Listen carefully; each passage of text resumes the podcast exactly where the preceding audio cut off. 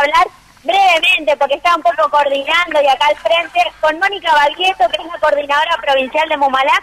Mónica, importante movilización, hay muchísima gente acompañando, ¿no? Sí, la verdad que no nos esperábamos tanta convocatoria, a pesar del paro del transporte público de pasajeros, estamos aquí haciendo presente nuestro reclamo en el Día Internacional de la Erradicación de la Violencia contra las Mujeres la importancia que tiene esa fecha, hablábamos fuera de aire algunos números, ¿no? Sí, lamentablemente tenemos nueve femicidios aquí en la provincia de Corrientes, entonces esto nos alerta y nos llama a reflexionar qué vamos a hacer con esta violencia extrema machista, qué pasa con estos intentos de femicidio que hoy no tienen resolución, qué pasa con las víctimas de violencia que van a denunciar y sus violentos todavía continúan en la calle en estos tiempos donde también se habla mucho de la cuestión de la brecha salarial, del techo de cristal, ¿no? Se vuelven a poner en agenda estos temas que parecían saldados.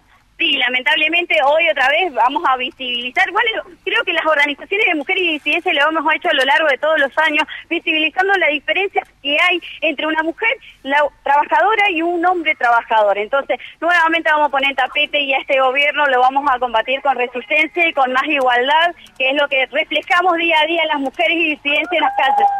Por último, Mónica, preguntarte por el recorrido que van a hacer, porque sé que es largo, estamos partiendo desde el otro lado de la ciudad. Exactamente, vamos a finalizar en Casa de Gobierno, es un emblemático lugar, y al lado del Ministerio de Seguridad, que es el cual nos debe contribuir con seguridad para nosotras y nosotros, pero lamentablemente eso no sucede. Bien, muchísimas gracias. Gracias a vos.